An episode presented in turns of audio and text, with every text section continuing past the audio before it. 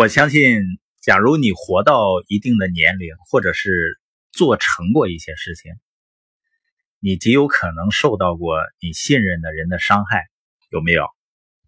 你说受到伤害，我就远离他呗。如果真的都这么简单，那就好办了。你像当当网的李国庆夫妻，虽然是离了，但他们应该还说是事业伙伴关系。整天呢打得不可开交，所以有些关系呢，也许是亲情，或者呢夫妻不愿意分开，或者是生意伙伴关系。如果分割不开的话，我建议原谅并重建信任关系。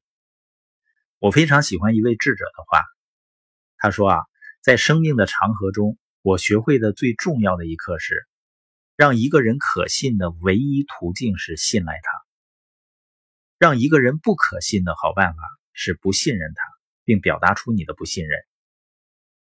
当然呢，信任是一种冒险，但这值得你去做，因为没有信任还要连接，你们都会很难受。勇敢的试一试，这并不是说你永远都不会再受到伤害了，这是有可能的。